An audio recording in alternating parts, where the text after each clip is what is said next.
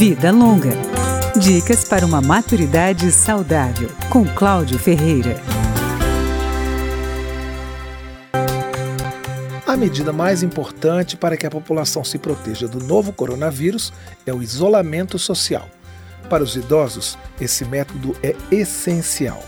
De acordo com o geriatra Otávio Castelo, presidente da Associação Brasileira de Alzheimer, seção DF, é recomendável restringir as visitas, mesmo dos netos.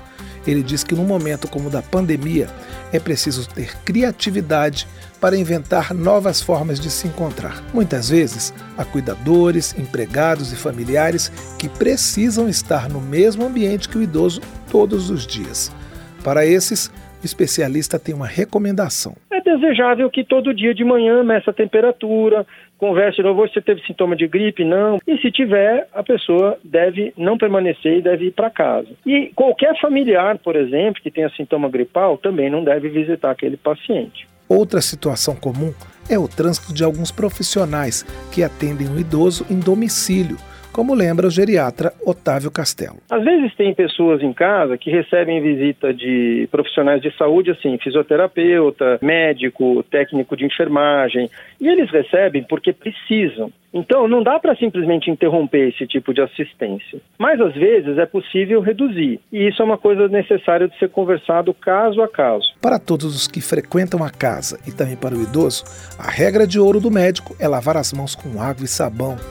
O álcool gel, segundo ele, não é imprescindível e só substitui a lavagem das mãos. O uso de máscaras não é necessário só porque há um idoso na casa.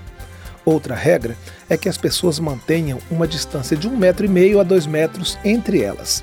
Se uma visita chegar, pode-se arrumar as cadeiras para respeitar esse padrão.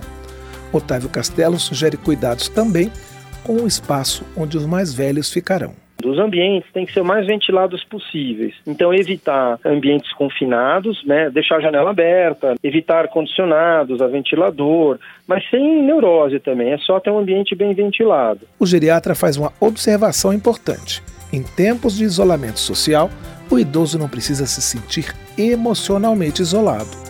Os cuidados não podem levar ao abandono e à solidão. Vida Longa com Cláudio Ferreira.